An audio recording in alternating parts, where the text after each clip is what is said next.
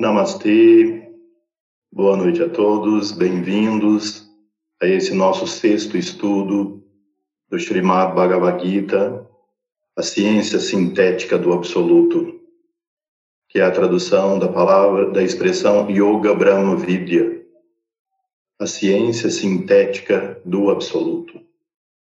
Nós vamos então iniciar agora, realizando aqueles nossos mantras de abertura, primeiramente invocando ao Senhor Ganesha, aquele que representa o repositório de toda a sabedoria, de todo o conhecimento, para que ele nos instrua, nos ilumine, e ao Senhor Narayana e Nara, que se manifestam como os grandes senhores da evolução.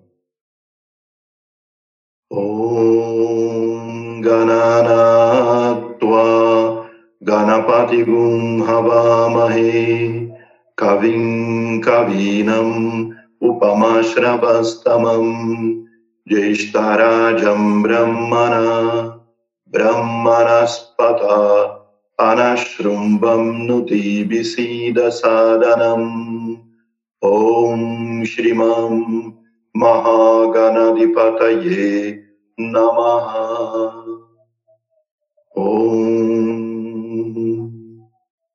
नमस्ते नरदेवाय नमो नारायणाय च बादरीवननाथाय योगिनं पतये नमः नारायणं नमस्कृत्य नरं चैव नरोत्तमं देवीं सरस्वतीं व्यसं ततो जयामुदीरये नारां नारायणाजतौ जगाता स्तिस्तैस्तिस्तौ शूदसङ्कल्पनतौ च वन्दे कृष्ण अर्जुनौ सदा। नमस्ते नमस्ते नमस्ते Então, no nosso estudo passado, nós vimos como a, a grande força, a grande Shakti, a energia de Brahman, a expressão de Brahman como poder, se manifesta como uma energia evolutiva, que é chamada Gayatri, e uma energia que condensa matéria, que é chamada Maya. Maya e Gayatri são duas partes da mesma mãe cósmica, da grande energia cósmica geradora de todo o universo. Gayatri sendo a energia e o poder evolutivo se manifesta, como nós vimos pelos slides, né, que nós fomos mostrando aqui, se manifesta na forma de Tattva Vidya e Mantratmika, Tatua Vida é a ciência que explica a manifestação cósmica, a ciência que descreve a estrutura do universo, os tátuas, os elementos que formam a matéria. Enquanto Mantratmika é a ciência do som, os sons de poder que vão elevar nossa consciência e uni-la à consciência cósmica. E aí nós vimos depois que o absoluto ou Brahmo tem em si mesmo dois aspectos. Um como absoluto transcendente e o outro que internamente ele expressa três atributos fundamentais. O atributo da consciência, e aí ele é chamado Purusha ou Atman o atributo do poder, e aí ele é chamado Shakti, e o atributo da estrutura, da forma, da substância, e aí ele é chamado Prakriti. Ou seja, Atma ou Purusha, Shakti e Prakriti são três atributos inerentes ao absoluto. Ele não tem que se modificar para gerar esses três atributos. são partes dele mesmo. Por isso é que o, o absoluto é um e três ao mesmo tempo. Essa é a ciência. Agora, o que é que nos conduz à realização de Brahma? O som, o verbo. E esse som é Om, o Pranava. Vocês estão me vendo, né? Por favor, coloquem alguém, algum de vocês coloque aqui do lado, se vocês estão me vendo, se está tudo certo. Bem, então, muito obrigado, muito obrigado.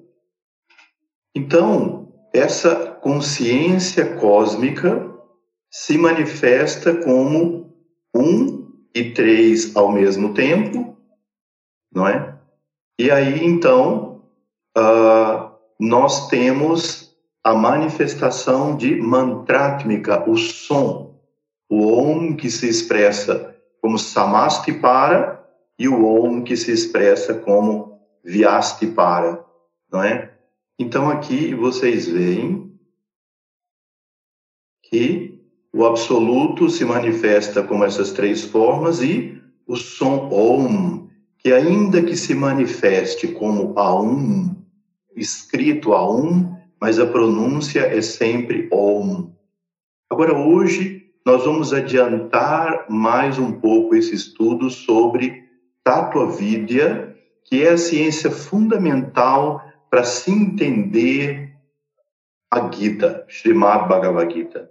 É a ciência fundamental. Sem a base desse conhecimento, fica muito difícil você entender toda a terminologia e a sutileza dos ensinamentos de Sri Krishna, não é? Então, é, no, na Gita, já tenham isso como certo. O capítulo 1 corresponde a Vyastipara, ou seja, o Om na sua forma de manifestação, como a Um, e na forma de Samastipara, ele recolhe o universo.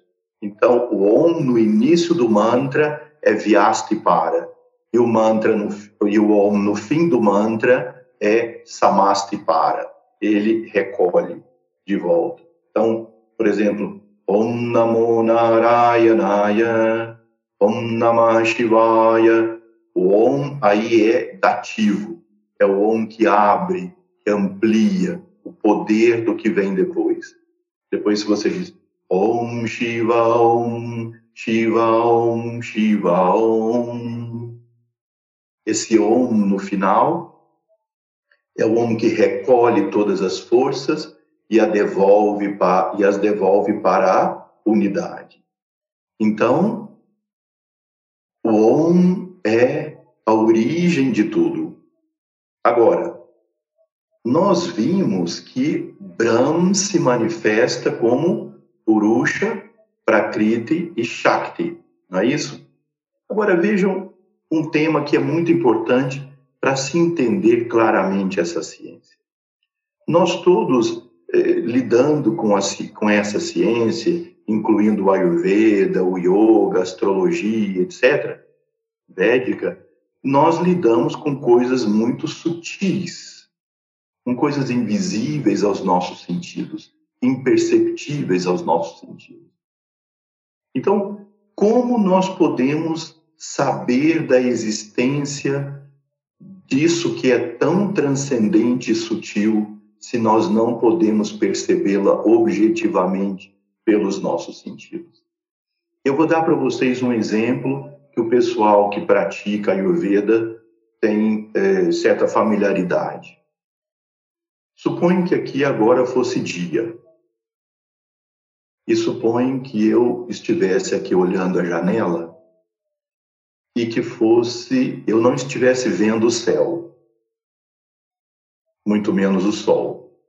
Mas eu olho lá para fora e vejo que não está tão claro para o horário e não está tão quente. Então eu deduzo assim: o sol está fraco hoje. Agora, como é que eu posso dizer que o sol está fraco? se eu não vejo nem o céu, quanto mais o sol? Como eu posso deduzir? Eu posso deduzir porque o sol emana atributos. Os atributos do sol são luz e calor. Portanto, quanto mais luz e mais calor, mais sol. Para dar um exemplo grosseiro. Se tiver um dia nublado, então vai ter pouca luminosidade e pode estar mais frio. Portanto, menos sol para nós, na nossa, na nossa sensação. Então, assim, por exemplo, no Ayurveda, eh, nós não vemos Vata Pitta Kapha. Eu já inventei o nome do aparelho, ele chama doxímetro, mas nós ainda eh, não inventamos o aparelho, eh, esse tal de doxímetro. Mas um dia nós vamos ter um doxímetro assim no relógio, e aí nós vamos chegar perto assim de um pé de alface, e aí o pé de alface vai detectar aqui tantos por cento vata, tantos por cento pita, tantos por cento kapha. Mas enquanto isso não acontecer, nós vamos utilizando o mesmo método que os sábios antigos nos legaram, contido nos textos clássicos, que você percebe, no caso os doshas, pelos atributos que eles expressam. Nós não temos que ver nada sutil ou invisível, mas o sutil e o invisível se expressa através de percepção dos nossos sentidos. Então, por exemplo, se a pele estiver seca, fria, se a pessoa estiver leve, agitada, então eu digo vata está aumentado nessa pessoa, já que esses são os atributos de vata. Agora, o que interessa aqui nesse momento é que nós estamos falando do absoluto. O absoluto se manifesta como Purusha ou Atman. E como Purusha ou Atman, quais são os atributos? Vocês podem ver aí no slide. O Purusha é Satitananda. Ele é Sat, ou a verdade, ou o ser. O Purusha é o ser. Ou seja, o Purusha é o único que pode dizer eu sou. Quando nós dizemos eu sou, nós tomamos emprestado isso do Purusha. Porque o Purusha é o único que é. O único que é autoconsciente. Eu sou. Quando nós dizemos eu sou, é porque nós temos o Purusha dentro de nós. E é e o atributo do Purusha em mim, em você, em todos os demais seres, é consciência. É o ser. O Purusha é Chit, consciência, como eu acabo de dizer. Onde houver consciência, aí está a presença do Purusha. Por exemplo, se há um pedaço de pedra, essa pedra contém o Purusha? Nessa pedra tem consciência? Onde está a consciência da pedra? Na perfeição da organização das partículas, a polaridade do elétron, do próton, o movimento do elétron em torno do núcleo, as forças de coesão e repulsão, a organização entre átomos formando moléculas, toda essa perfeição da organização da matéria inorgânica de um mineral, de uma pedra, isso existe por causa da presença do Purusha. Porque a matéria, vocês veem ali do lado, ela tem dois atributos. Ela é inerte, ou seja, ela não se move por si mesma, e ela é achetana, ou ela é inconsciente. Matéria não gera consciência.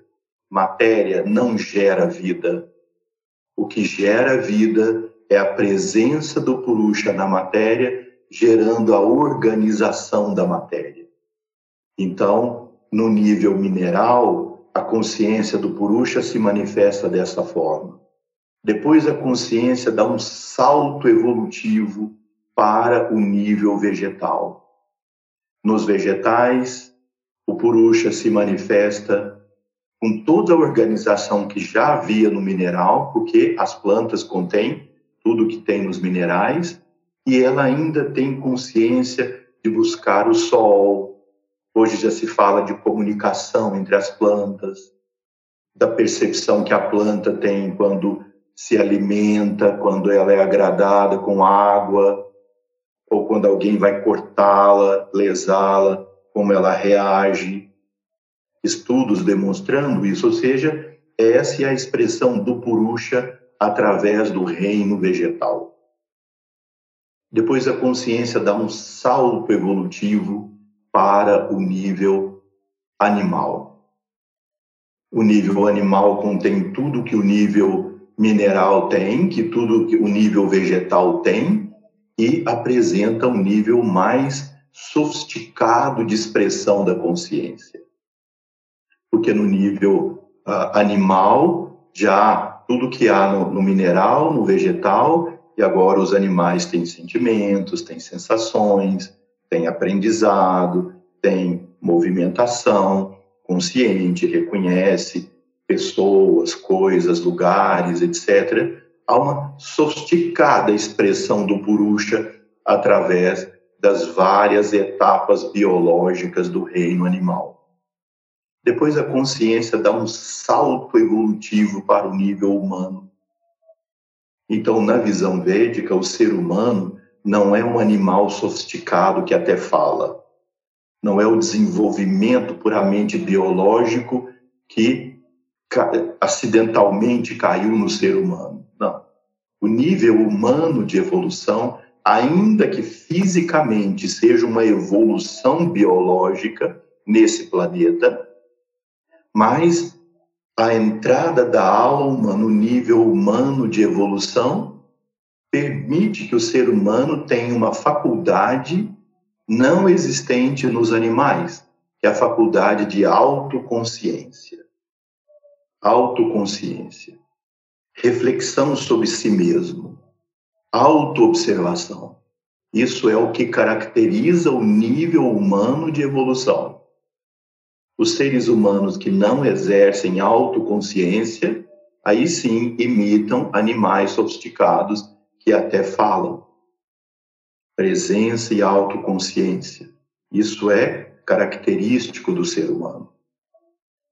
Um, um cachorro, por exemplo, aquele cachorro tratado assim como animal mesmo, no, no nível animal normal, mais doméstico, bem cuidado, etc mais doméstico, mais animal, né? E vocês veem que existe uma criatura no nível intermediário, que os seres humanos cuidam como gente dentro de casa, tem psicólogo, tem maquiador, tem tudo quanto é, é dessas facilidades, não é, humanas. E aí você vê que há uma alta incidência de diabetes, hipertensão, obesidade, é, crise convulsiva, uma série de doenças típicas do ser humano, porque eles não são é, tratados assim naturalmente como eles são. Mas um animal assim que vive naturalmente, mesmo doméstico, ele conhece o Charaka Samhita de memória, de cor. Por quê? Porque, por exemplo, ele quando passa mal, ele para tudo, deita, espera, não come. Se alguém oferecer comida, ele não come. Ele aprendeu no Tiará que não pode comer. Daí ele vai atrás de uma planta que ele sabe, Urasa, Vira, Vipak, Prabhava, Gunikarma da planta. Ele come aquela planta, fica ali um pouco, têm uma evacuação, ou então um vômito, quieta, espera, e aí sim, a hora que isso melhora, então ele sai saltitando por aí. Agora, o ser humano é aquele que tem autoconsciência. Então, surgiu no nível humano de evolução a possibilidade da escolha, a possibilidade de opção. E essa opção, a escolha, traz o conflito.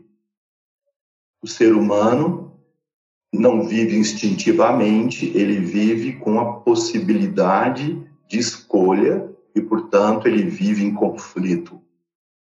Porque, como eu disse anteriormente, toda escolha é uma renúncia e gera conflito mental. Então o ser humano entrou, ele entra nessa fase da do conflito existencial. Depois a consciência que é o purusha dá uns é, há um salto, não é que ela dá, há um salto evolutivo para o nível dos devas, dos seres divinos. O que é que caracteriza esses seres divinos? É que a consciência do eu não está da pele para dentro como em nós. A consciência do eu se expande. O eu é o todo, eu sou tudo.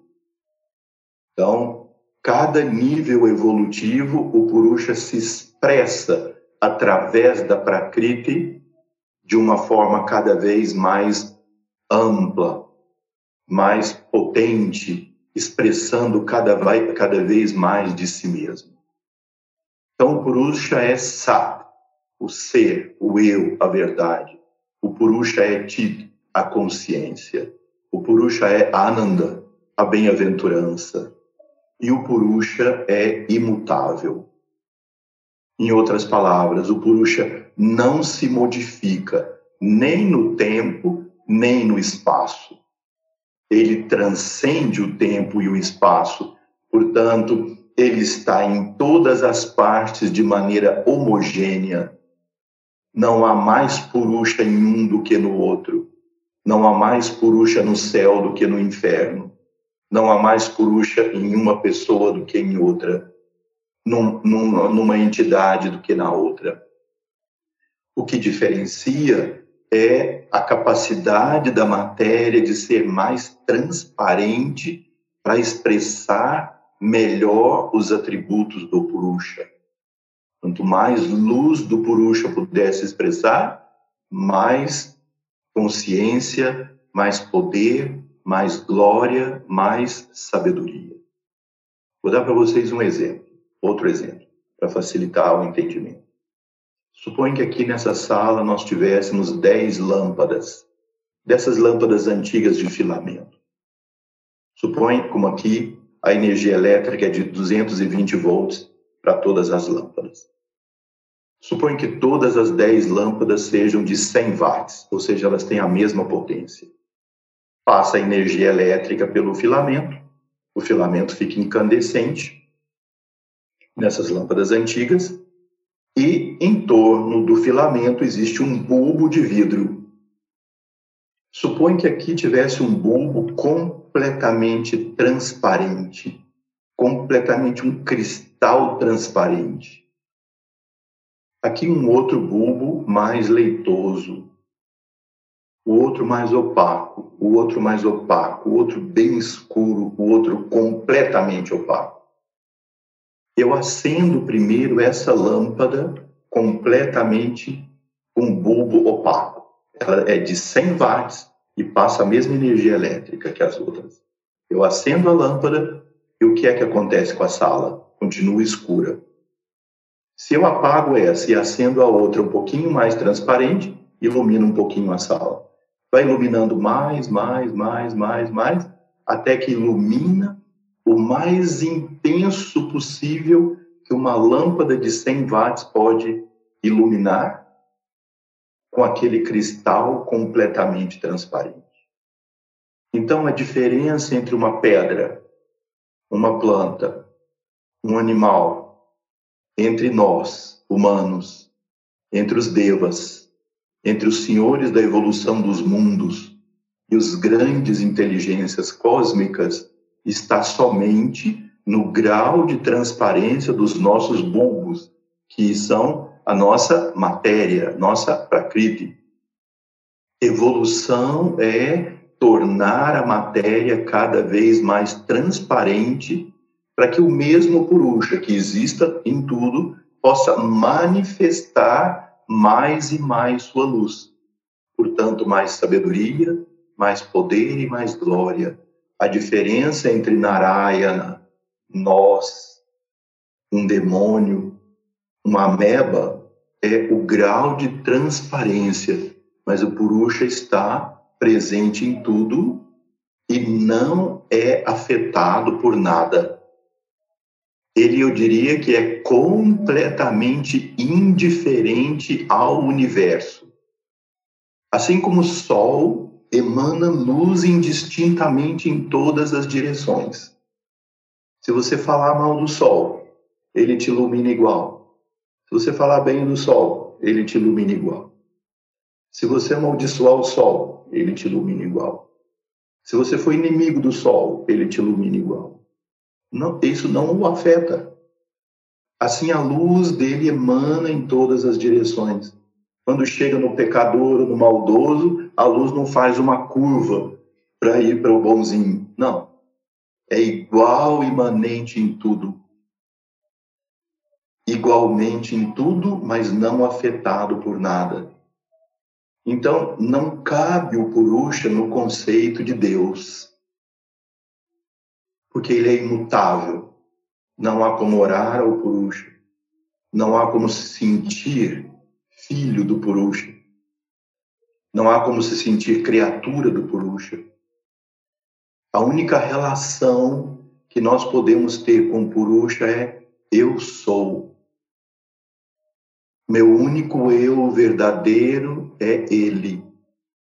Porque a única coisa que me faz sentir ser eu é a consciência. E a consciência é um atributo exclusivo do Purusha. Quando Moisés viu eh, o Deus naquela sarça ardente, ele perguntou: Quem é você? Qual foi a resposta? Eu sou o que sou. Ou seja, ele, ele quer dizer que há uma essência única da consciência. Na nossa psiquiatria moderna, em alguns aspectos da psicologia mais bioquímica, nós vivemos como o ser humano fosse uma secreção do cérebro. Assim como o fígado secreta bile, o cérebro secreta uma pessoa. Então há sempre uma relação entre estado mental, estado emocional, comportamento e substância química.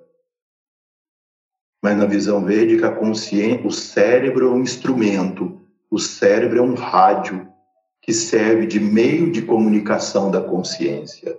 E para que o cérebro seja organizado da maneira que é, só é possível pegando matéria inerte e inconsciente através da luz do Purusha, que é a Shakti, que agrega tudo isso e forma vida, forma inteligência. Então, percebam e tenham isso em mente: o Purusha é imutável. A relação que nós temos com ele é eu sou.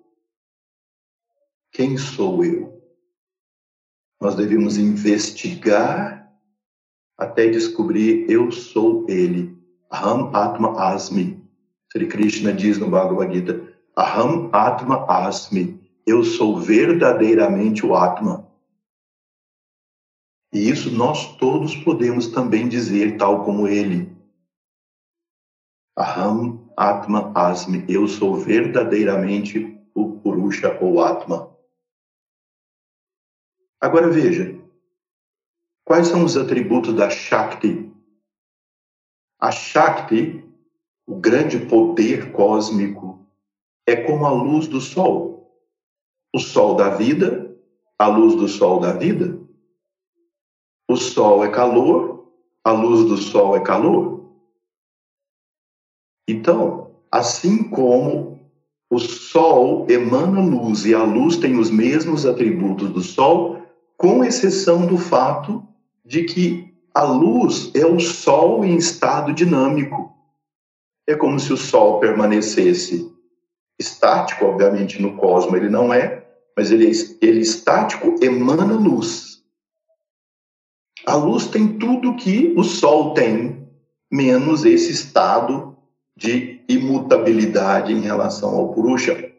Então é dito nos textos védicos que a Shakti é o Purusha em estado dinâmico. De fato, é ela que gera vida. Ela é a luz. Então, no exemplo que eu dei do bulbo, do vidro, da lâmpada, de fato, quem emana é ela. Ele é como se fosse o filamento paradinho lá no meio, emanando luz. Ela é a luz dele, portanto, ela é vida. ela é sabedoria, ela é poder, ela é glória. Só ela não tem o atributo da imutabilidade. Ela é ele em estado dinâmico. Não sei se vocês já viram uma imagem muito assim, para muita gente chocante, impactante, de Shiva deitado no chão, como morto, e Kali dançando em cima dele, com um colar de cabeças humanas, aquela língua vermelha grande, aquele olho pita bem vermelho, cheio de armas, saindo sangue para todo lado e um monte de corpos sem cabeça no chão. Né? Então, essa imagem representa exatamente isso. O Purusha é como Shiva. Ele parece morto, porque ele não se comunica, ele não se conecta nesse sentido. Se conecta e se comunica através dela, mas ele é o suporte dela. Ele é, ele é a estrutura onde ela se move. Não houvesse o sol, não haveria luz do sol. Mas se o Sol não tivesse luz, o Sol seria sempre manifestado. Nunca ninguém saberia que existe Sol, como se fosse um buraco negro. Entende? Então, a Shakti tem os atributos do Purusha em forma dinâmica. Todas, toda a bem-aventurança do Purusha e a inteligência e o poder ela tem que representa aquelas armas todas e cabeças cortadas, é que ela pega a matéria e põe a matéria em movimento. Vida e morte, transformação, movimento, morte que gera vida, vida que gera morte, e assim o movimento cósmico. Então, ela é a expressão da Shakti nesse sentido. E como nós vimos, a Prakriti tem dois atributos ela é achetana, inconsciente e inerte. Significa ela não se move por si mesma. É preciso uma força que a faça mover. E essa força é a Shakti, a luz do Purusha. Quando a luz do Purusha toca a matéria, gera diferença de potencial na matéria e a matéria entra em movimento. E a matéria entrando em movimento, ela expressa como primeira manifestação aquilo que vocês veem aqui como Mahat, que significa o grande. Mahat seria como aquela lâmpada que eu disse para vocês, que tem o bulbo mais transparente que pode existir. Não há nenhuma lâmpada que tenha mais brilho do que essa, porque essa tem o bulbo mais transparente que existe, porque é a primeira manifestação da Prakriti no seu estado mais límpido, mais puro, mais transparente. Então, em Mahar, os atributos do Purusha se expressam com a máxima potência que pode haver nos universos todos, nos mundos, nos planos, nos corpos, em todos os universos que puderem existir. Mahat, portanto, é a primeira junção. É claro que nós estamos aqui colocando no tempo para poder estudar, mas isso tudo, segundo os mestres ensinam, isso é eterno, nunca teve princípio, nunca terá fim. Mas Mahat é essa máxima expressão da verdade, da consciência, da bem-aventurança. Então visualizem Mahat como um oceano da mente divina, o grande gestor do universo, o grande administrador do universo, a máxima inteligência cósmica não há evolução superior a Mahat. Não há nada que possa ser superior à, capacidade ao nível evolutivo de Mahat. Mahat, supremo poder, suprema sabedoria, suprema glória. O que que Mahat faz como administrador do universo? Ele pega a Prakriti, que é inerte e inconsciente, e ele, como um grande artista, o grande arquiteto do universo, o grande artista, o grande compositor da sinfonia cósmica, pega essa matéria e molda essa matéria na infinidade de mundos, seres, corpos, vidas, entidades. Ele cria, sustenta e transforma o universo. Então vocês veem aqui nesse slide que ele é traduzido como a mente divina. Um fragmento dessa inteligência que rege o universo existe no coração de cada pessoa, de cada entidade viva, todos indistintamente.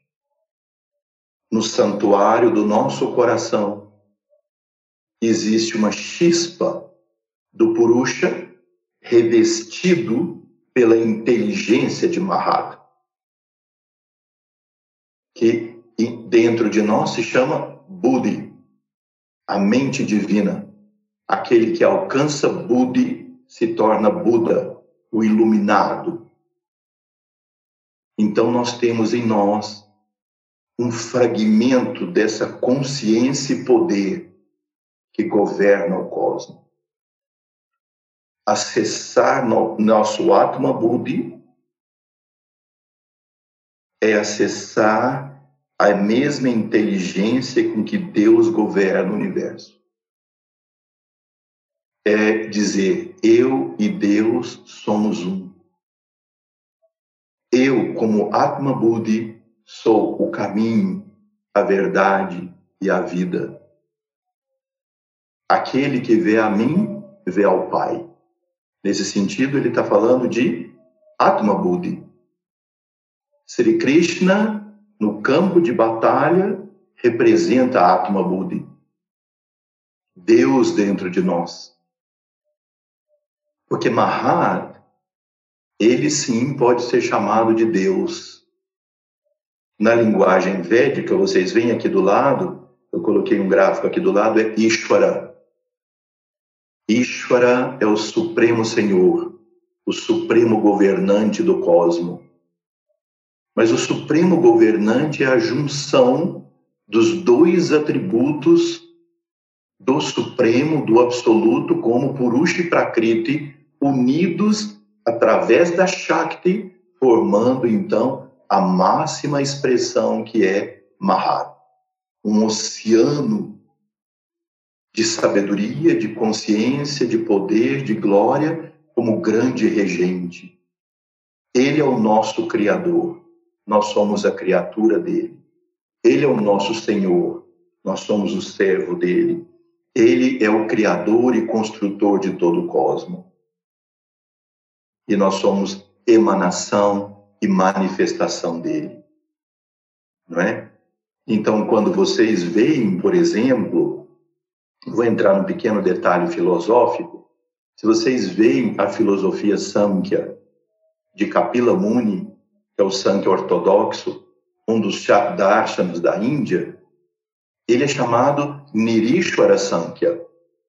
Nirishwara Samkhya, ou seja, um Samkhya que não fala do Ishvara, não acredita na existência de Deus coloca Purusha e Prakriti como coisas impessoais, gerando a formação de todo o universo.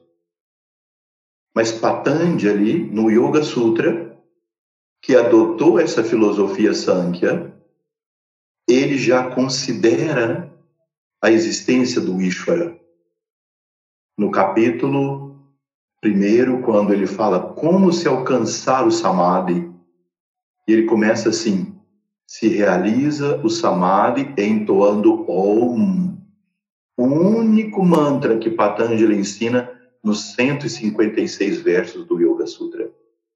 Entoando Om, e meditando no Ishvara.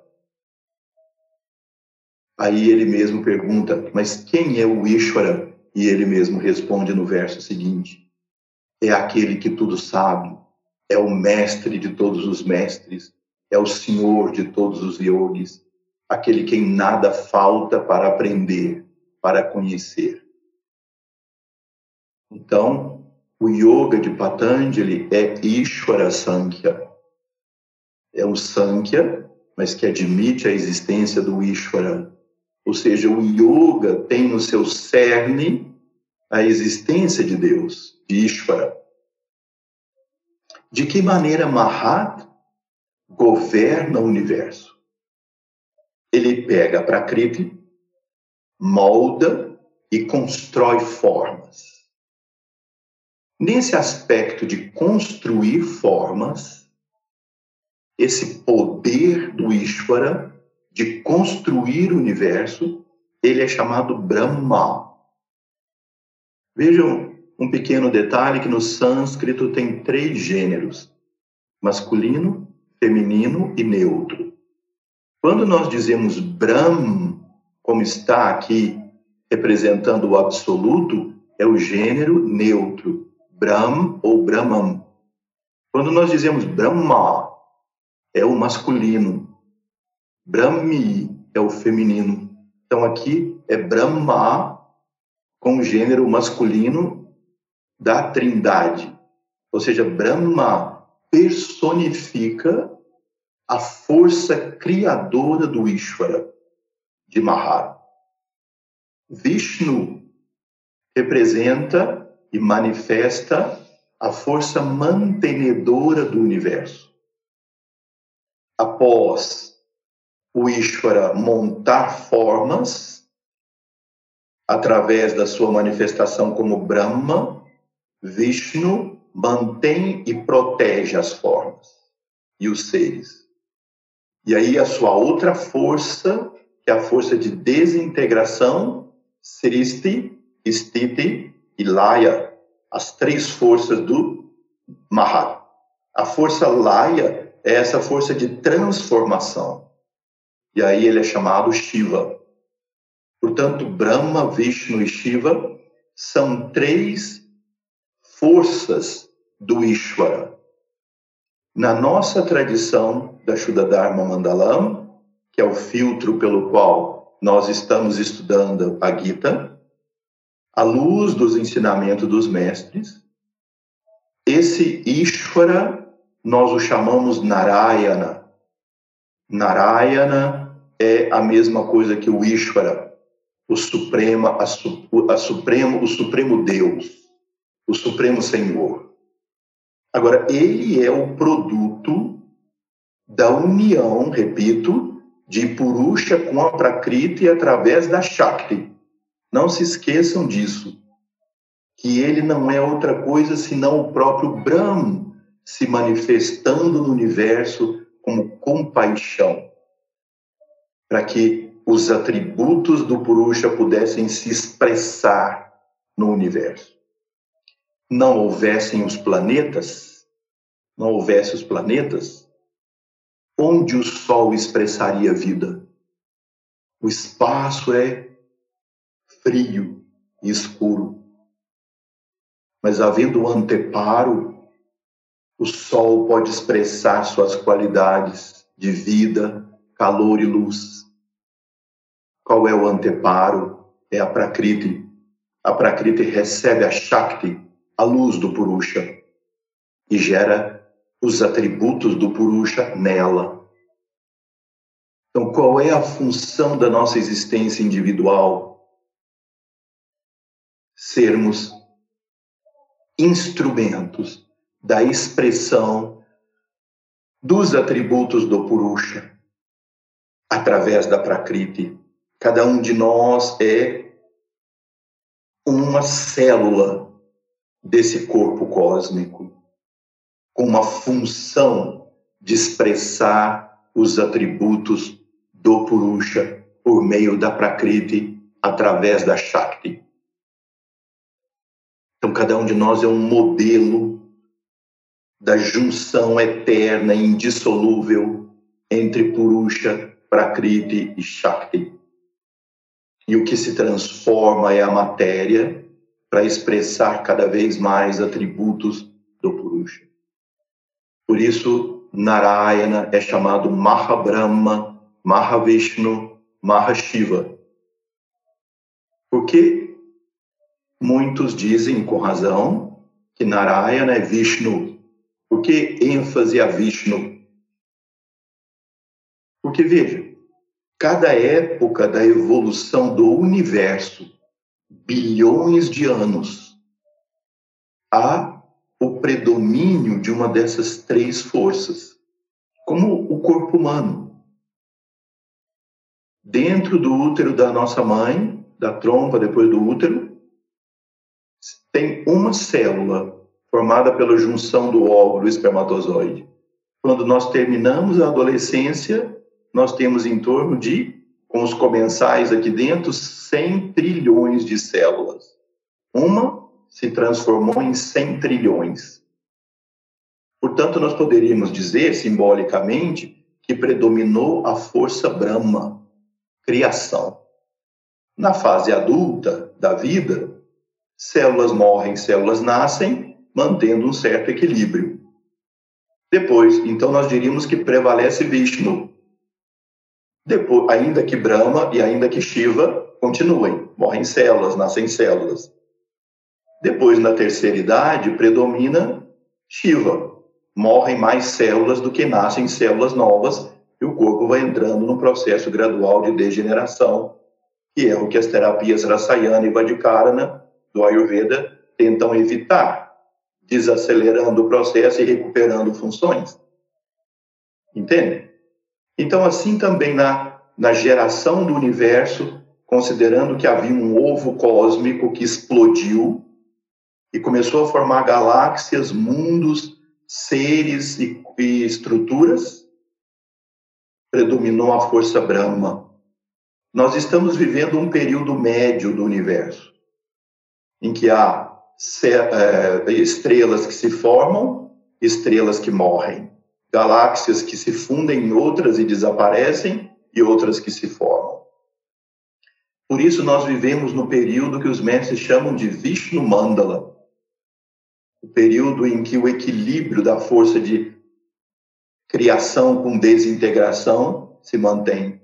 Por isso a maior parte dos avataras que vêm ao mundo é dito que vem de Vishnu, os Dashavataras de Vishnu, porque o Dharma é a preservação e a proteção. É claro que intrínseco a isso a destruição da ignorância para a construção da sabedoria. As três forças estão intrinsecamente ligadas, mas com predomínio da força construtora, ou seja, man, desculpe, mantenedora. Daqui a algum tempo, alguns bilhões de anos, o universo começa a entrar num processo de dissolução e a força Shiva prevalece. Quando nós chegarmos individualmente num nível muito elevado de evolução, a última coisa que falta é destruir a nossa ignorância raiz, que nos impede de ver que nós somos o todo. E aí entra Shiva, para retirar esse último véu da nossa visão. É quando Shiva se manifesta como Dakshinamurti, Mahaguru Dakshinamurti. Bom, esse é um tema que nós, nós vamos tratar ainda em alguns outros capítulos da Gita, mas agora o que é importante aqui, nós já temos quatro componentes desse nosso universo. O Purusha como consciência pura, a Prakriti como matéria inerte e inconsciente, a Shakti, que tem os atributos do Purusha em forma dinâmica, que toca a matéria em forma Mahat, a grande mente divina que governa o funcionamento do cosmos inteiro. E, eles, e aí Mahat faz muito bem o papel de Ishvara, o grande senhor do universo. Agora vejam bem que esse quadro ele é extremamente conciliador. esse quadro ele nos traz uma lição extraordinária de como conciliar os vários sistemas de busca da autorrealização. Nós estamos aqui embaixo nesse universo criado. E nós queremos chegar à percepção da verdade. Qual verdade? Nós podemos ter diferentes metas, diferentes alvos, de acordo com a nossa natureza, de acordo com a nossa idiosincrasia, de acordo com características próprias nossas. Para muitos de nós, é mais próximo, é mais unitivo, é mais do nosso coração. Nós sentimos a verdade como sendo Mahat, nosso grande Senhor, ou nossa grande Mãe, o grande Deus cósmico, gerente organizador de todas as coisas, a grande mãe poderosa que organiza tudo, que nos dá a vida, que nos dá a existência. É dito que na Índia existem 38 milhões de deuses, porque eles conseguiram descobrir 38 milhões de atributos de Mahat. Só a Mahat como grande Deus único, o Supremo Deus. Mahat se manifesta em milhões de atributos. E para cada atributo ele tem um nome, uma forma que você pode adorar, como seu Ishta Devata, sua divindade escolhida. Olha que interessante isso. Você não é obrigado a se cingir a um dogma, a uma doutrina. Você pode escolher qual é a forma, qual é o atributo do Supremo que mais toca seu coração e adorá-lo com esse nome, com essa forma. Alguns podem vê-lo como Ganesha, a grande memória cósmica, cabeça de elefante como memória cósmica. Alguns podem adorá-lo como Deus criador de tudo, Brahma. Outros podem adorá-lo como supremo mantenedor e protetor, Vishnu.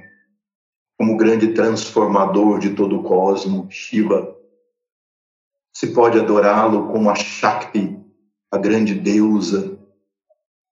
A grande deusa que corresponde a Brahma. A criação é Saraswati, como vocês podem ver no slide. Saraswati, se eu busco sabedoria. Lakshmi, se eu busco prosperidade e proteção. Durga, o aspecto feminino de Shiva, ou o aspecto Shakti de Shiva, que representa a grande força transformadora, destruidora de todo impedimento, e de toda negatividade. Por isso é que Sri Krishna, como nós vamos ver no primeiro capítulo, a primeira coisa que ele diz para Arjuna na Gita, entoa o hino a Durga, o Durga Stotra, com pureza de intenção para derrotar as hostes inimigas. No caso aqui, as hostes inimigas são nossos impedimentos internos. Então, nós podemos ainda adorá-lo como Narayana, o supremo governante. Nós podemos, podemos adorá-lo como Kumara Dakshinamurti e como sua expressão, como Shakti, como Yoga Devi, e infinitas formas e nomes, como Deus Pai, como Cristo, como Jeová, as suas expressões como Krishna, como Buda, como Rama e assim por diante. Todos. E aí, que tipo de, que tipo de sadhana eu faço? Que tipo de prática espiritual eu faço quando eu busco o Ishvara ou Mahat? Os nossos mestres nos ensinam as práticas de natureza mais devocional e de ação. Karma Yoga, Bhakti Yoga. Mas aí, então, eu executo pujas, rituais, cerimônias, invoco a presença da Mãe Divina ou de alguma das formas do Ishtadevata. Ó oh, Mãe, venha até aqui. Sente-se nesse trono de lótus que eu tenho preparado especialmente para você. O Tista Yoga Devi, Hrim, o Tista Parameshwari, o mantra do Puja para Shri Yoga Devi. E aí nós oferecemos água para lavar os pés, água para lavar as mãos, água para beber, flores, como se estivéssemos recebendo, e como estamos, o convidado mais importante da nossa vida na nossa casa. O reverenciamos, banhamos, oferecemos flores, incenso, comida melhor que nós pudermos, sátrica, cânfora, e depois meditamos na presença viva dele no nosso coração ou dela, procurando essa união com Mahat. Nos despedimos depois. Então, um puja, fazemos mantras devocionais, kirtans, bhajans, em algumas tradições dançam, cantam, louvando a um das formas de Mahat. Isso é principalmente forma de Bhakti Yoga, Karma Yoga. Mas qual é o selo desse caminho que Sri Krishna ensina na visão da Shuddharma Mandalam? É que nós temos que entender que o Ishvara ou aquele Ganesha, aquele Narayana, aquela Saraswati, aquela Lakshmi, quem for que nós colocamos, colocarmos como nosso Ishtadevata, nós devemos entender que por trás daquela forma e nome existe o absoluto, existe o todo, existe o supremo, único se manifestando como Purusha Shakti Prakriti Muitas vezes, na minha prática, lá naquele começo, lá quando eu era ainda adolescente, 12, 13 anos, Srivaja me dizia: executa o japa de Narayana e, e visualiza a forma. Eu olhava para os olhos da forma que eu visualizava e sempre me vinha uma pergunta: o que é que há por trás desse, desses olhos? Qual é o poder que está atrás? Qual é a consciência atrás? Então, existe um outro, uma outra tendência interior das pessoas para buscar o Purusha como verdade suprema, sem negar a importância de Mahat, sem negar a importância dos púdias, rituais e cerimônias, reconhecer que minha meta, meu sadhana, me conduz ao Atma, ao Purusha. E ainda que se execute rituais e cerimônias nessa forma de meditação e de busca, prática silenciosa longa, com a pergunta: quem sou eu? Quem sou eu? Quem sou eu? Eu não sou esse pensamento, eu não sou essa forma, eu não sou esse nome, eu não sou, eu não sou, eu não sou. E não dou uma resposta filosófica, eu auto-investigo. Até eu chegar no eu sou. E quando eu chegar no eu sou, eu sou Purusha. Mas percebem que existem diferenças de natureza, de temperamento, de uma pessoa que busca Mahat e da pessoa que busca o Purusha, como a verdade que ele almeja alcançar. E é claro que isso pode ser se modificar ao longo da vida, de qual é a meta que mais o atraia. Para muitos têm outra personalidade, outro tipo de temperamento, a busca do Purusha é silenciosa demais. É renúncia demais. Porque eu não sou, não sou, não sou, não sou. Então, se nós entendemos que a Shakti tem todos os atributos do Purusha, mas em forma dinâmica, então nós entendemos que a Shakti é todo o poder que se manifesta no universo. Então, o poder do raio, o poder da cachoeira, o poder da montanha, o poder das árvores, o poder humano, o poder das pedras, o poder da natureza. Então, o xamanismo, por exemplo, é uma forma de reverenciar a Shakti dentro da natureza. Reverenciar a Shakti como as polaridades que o yoga explica, Ida e Pingala, polaridade lunar e solar, que o Ayurveda explica como Pita e Kapha, as polaridades. A tecnologia da Shakti se chama Tantra. Então, Tantra é o caminho que busca a adoração dinâmica da presença da Shakti no universo. Então não é excludente, não tem o eu não sou. Eu sou a grande força cósmica, a reverência a essa grande potência. E nesse sentido tradicional ortodoxo que eu estou dando para vocês do Tantra, não há nenhuma prática sexual. Não há nenhuma prática que envolva atividades de um casal, seja de que natureza for. São práticas interiores, movendo a Shakti. E aí de onde vieram os conceitos de chakras, kundalini, Soma, Ojas, vieram da Shakti, porque todas elas são expressões da Shakti, o prana.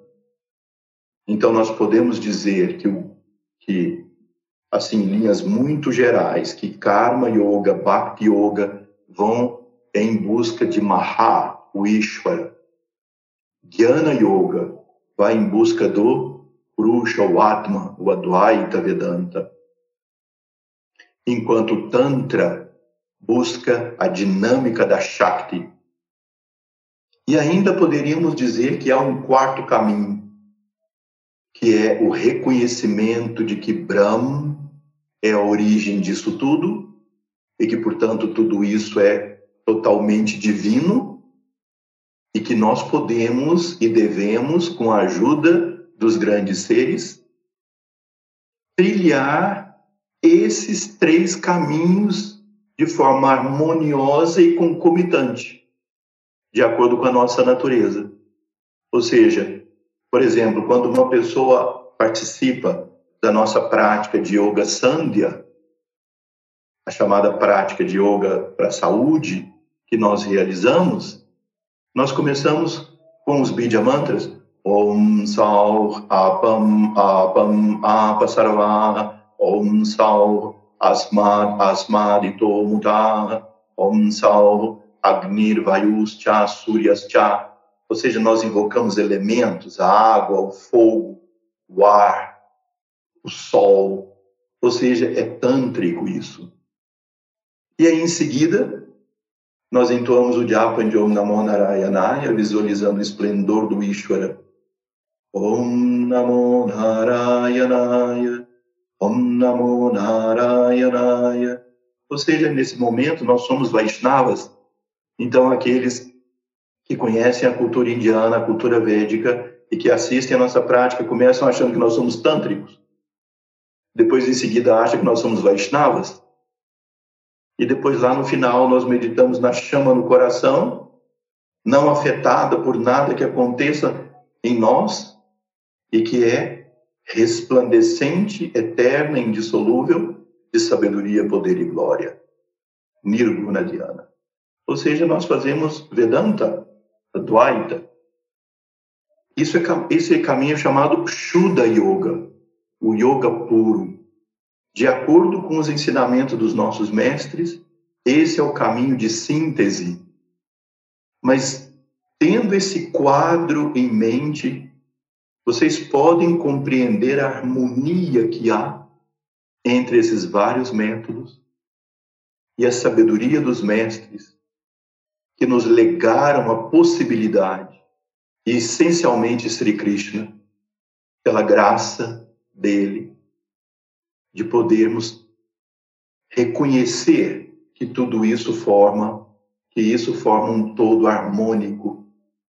Séculos na Índia, de conflito puramente filosófico, o que é legítimo, entre, por exemplo, devotos de Vishnu e devotos de Shiva, caminhos diferentes para pessoas diferentes, de acordo com a natureza de cada um. Os mestres respeitam essa diferença individual. Então, isso é a essência do ensinamento dos mestres, que é a visão que Sri Krishna passa nesses 745 versos da Gita, não é? Então, nós estamos começando a construir nosso universo. Deus levou seis dias e no sétimo ele descansou.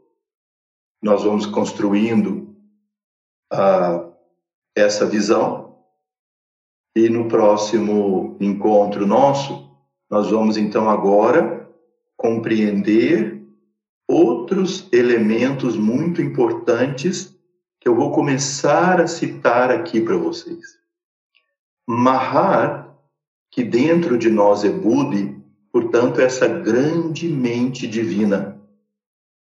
Imaginem essa mente divina como um oceano de consciência, sabedoria, poder, inteligência cósmica, amor divino. Aí supõe que agora eu fizesse assim com as mãos, ó, fechando assim.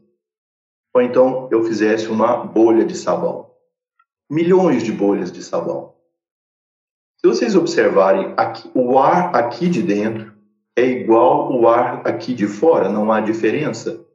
Mas eu circunscrevi o ar com uma película que são meus dedos cafa. E soprando a bolha, a película de sabão.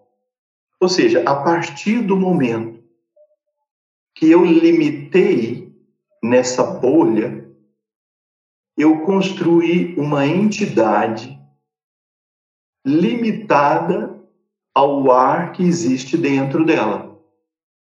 Essa película que Mahat criou infinitamente se chama Ahamkara. Se chama a nossa individualidade. A partir do momento, que aí também eu estou colocando no tempo, mas isso é considerado eterno, mas se eu não colocar no tempo, não tem como eu explicar.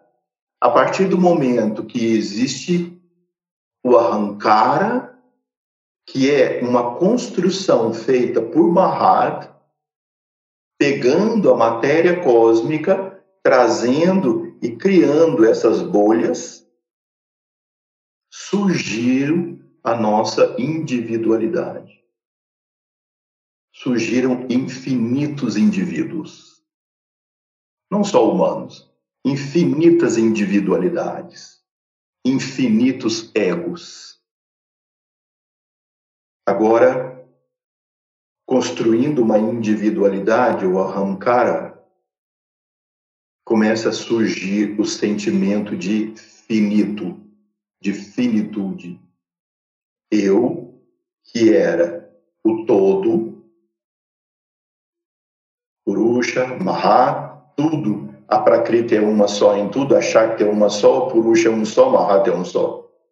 Mas a partir do momento que surgem as individualidades, surge o sentimento interno de finitude, de incompletude. E como isso está tudo em movimento, de impermanência. Surgiram então as individualidades, os egos. Uma construção que tem o Purusha dentro, mas a Prakriti limitando o indivíduo, a, a consciência a uma individualidade separada dos demais. Agora, a partir do Ahankara, existe eu e você, eu e o outro, eu e as múltiplas manifestações da vida diferenciadas. E com isso surge essa esse sentimento de finitude. Agora eu já não sou mais o todo, agora eu tenho uma angústia que eu preciso me comunicar com o todo. Eu sou finito, eu preciso me completar. Existe o sentimento de incompletude, me falta. Entende? Me falta. E aí o ego, a individualidade, que não é ilusória, que é uma construção material, quer se completar, quer se expressar, quer se comunicar e quer se completar com o resto do universo. E aí surge essa angústia individual e aí o arrancar a nossa individualidade constrói uma mente diferente de Mahat, diferente de Buda, constrói uma mente para se comunicar com o universo exterior. Essa mente recebe o nome em sânscrito de Manas. Portanto, Manas é uma mente construída pela individualidade como instrumento de se relacionar com o universo. Portanto, é uma mente construída para se voltar para fora, não para compreender as profundezas de si mesmo, mas se voltar para fora. E essa mente, manas, ela é binária. Binária igual um computador. Vocês sabem que um computador é pouco inteligente, ele só sabe contar 0 e 1. Um. Estímulo e não estímulo. Aí vinham computadores de 8 bits, 16, 32, 64. 64 possibilidades de 0 e 1 um, num impulso, então parece muito inteligente. Assim, a nossa mente, manas, ela é binária. Tudo que entra nela, como está entrando em vocês agora, como vocês estão entrando em mim aqui agora, tudo que entra nela, ela reage de duas maneiras só. Isso me agrada, isso me desagrada. Entende? Ela é binária, não tem outra reação, ela não faz raciocínio. Ela tem um sentimento que surge como reação. Isso me agrada, isso me desagrada. Aquilo que agrada, eu me aproximo. Aquilo que desagrada, eu luto ou fujo. Em inglês, fight or flight. Assim como um cachorro, por exemplo, se você chega no cachorro e bate nele, desagradou, ele te ataca ou ele foge. E se você fez cafuné, deu comida, ele se aproxima. Em nós, isso é muito sofisticado. Então, o agrado pode se manifestar como um sentimento atrativo, uma coisa simpática. E se minha cultura envolve conhecimentos esotéricos, eu senti a aura daquela pessoa, uma aura muito linda que me atraiu. Provável encarnações passadas, nós já nos conhecemos. Isso é manas com, reagindo com agrado. eu senti a aura daquela pessoa, ela não me fez bem. Ela deve ter o chakra complicado, desorganizado. Encarnação passada, ela deve ter feito algum mal. Então, isso é a elaboração da mente para concluir sobre o sentimento de desagrado. Ou então, contesta, conflita, discute ou agride ou qualquer outra forma. E muitas vezes a agressão também vem pela indiferença. Você chega num lugar, várias pessoas que você conhece, aí você é, cumprimenta afetivamente a todos e quando passa por aquela pessoa que alguma coisa dela desagradou, foi, passa assim, meio desprezível, desprezando. Então isso é luta ou fuga, cruza os braços e se fecha. Isso é fuga. Entende? Então a Manas funciona assim. Ela só consegue interpretar o universo assim. Agrado e desagrado. Aproximação, luta ou fuga. E isso gera um desejo. Isso gera os desejos. O desejo de se aproximar e manter o que agrada e de se afastar ou agredir ao que desagrada. Só que nós temos dentro de Manas uma infinidade de desejos, quase todos contraditórios um ao outro.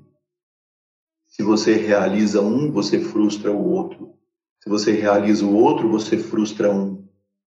E assim por diante. Então, esse binômio agrado e desagrado, que nos textos do yoga são chamados Shuka Dukkha. Shuka Dukkha. Dukkha traduzido como dor, mas a palavra mais apropriada é desagrado e depois frustração para Dukkha. Não?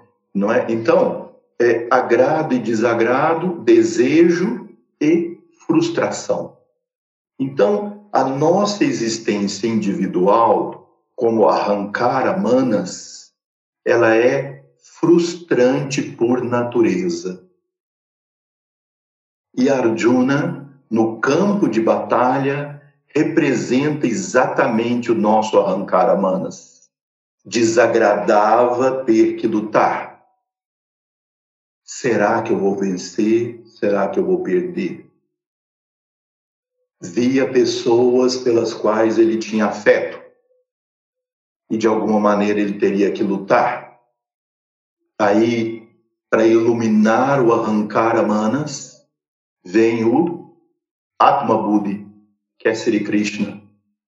E todos os ensinamentos desse texto são a expressão do Atma Buddhi dizendo para você e para mim arrancar a manas qual é nosso caminho, qual é o Dharma, qual é a nossa natureza divina, despertando a nossa consciência.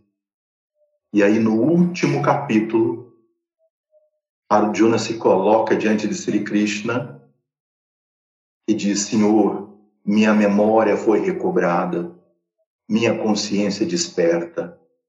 Eu já estou aqui eu estou aqui pronto para executar todas as suas ordens. Isso é o arrancar manas, diz para Atma Buddhi, despertou minha memória, ou seja, eu relembrei quem eu sou por natureza. E eu sou por natureza Atma Buddhi, eu e todos os seres. E meu arrancar a mana serve como instrumento do Atma Buddhi e não para outra coisa qualquer. Por isso é que Sri Krishna diz no Bhagavad Gita: Eu sou, Sri Krishna dizendo, eu sou o desejo que não é incompatível com o Dharma. O desejo surgido de manas deve ser colocado sob a luz do discernimento de Buda e compreender se ele é dármico ou não.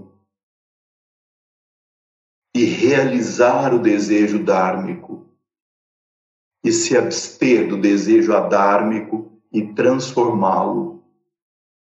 Vou dar para vocês um exemplo final para nós completarmos, porque no, na próxima semana nós precisamos entrar mais fundo, porque essa é a essência do nosso conflito, a essência do nosso sofrimento existencial e do que nós teremos chegar a fazer.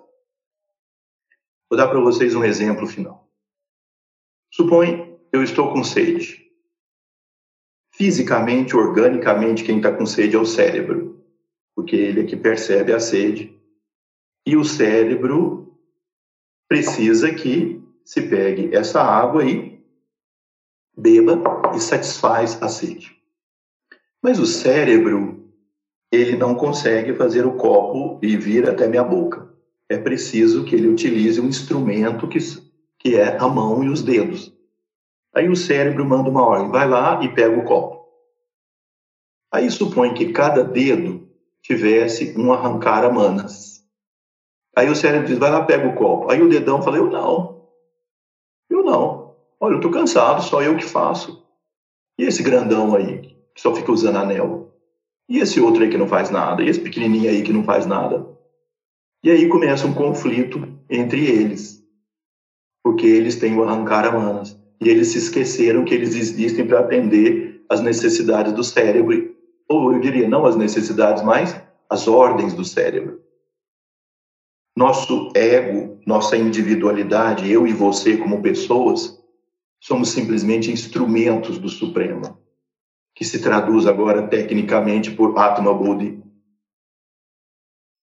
O Namaskar, a entrega incondicional do nosso arrancar manas, para o Atma Buddhi, para que ele nos utilize como instrumento. É a nossa meta, é o nosso verdadeiro caminho. Como disse São Paulo, já não sou eu que vivo, é Deus que vive através de mim. Já não sou eu que faço, é Deus que faz através de mim. Vamos chamar esse Deus de Atma Buddhi. E o mim é arrancar a manas. Só que, no nosso nível atual, o Arrancar Manas olha para nós e diz: Bom, eu estou aqui para realizar meus desejos, eu estou aqui para satisfazer minha vida, eu estou aqui para diversão. Ou para objetivos voltados exclusivamente para o ego. E aí começa o conflito, começa a desarmonia, e isso gera sofrimento, a frustração existencial porque nós nos sentimos sempre incompletos, impermanentes. Mesmo que a gente acredite muito, tenha crenças religiosas sobre a vida após a morte, será? Será que vai ser como nós achamos que é? O que é que vai sobrar de nós? Se é que sobra. Isso é o inconsciente falando por mais que crenças que eu tenha no meu nível consciente.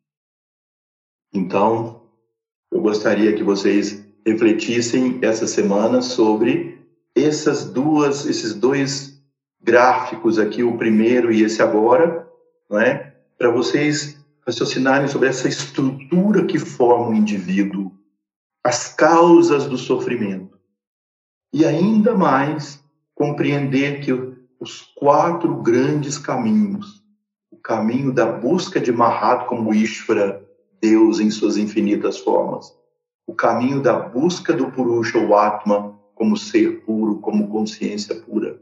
O caminho da busca da Shakti, como a grande mãe, a grande força dinâmica que move e transforma o universo. E a busca de Brahma, o absoluto, que inclui essas três formas de uma maneira harmoniosa e perfeita, ou Shuddha Yoga. Agradeço mais uma vez a atenção de vocês, essa constante participação, fico muito feliz com isso e muito feliz de poder transmitir aquilo que eu aprendi como aspirante com os nossos mestres e os nossos ensinamentos. Então, eu gostaria de fazer um mantra para encerrarmos. Na punyam, na papam, na saukyam, na dukam, na mantro, na tirtam, न यज्ञ न यज्ञम् अहं भोजनं न भोजनं, नैव भोजम् न कृतम् चिदानन्दरूपम् अद्वैतम् चिदानन्दरूपम्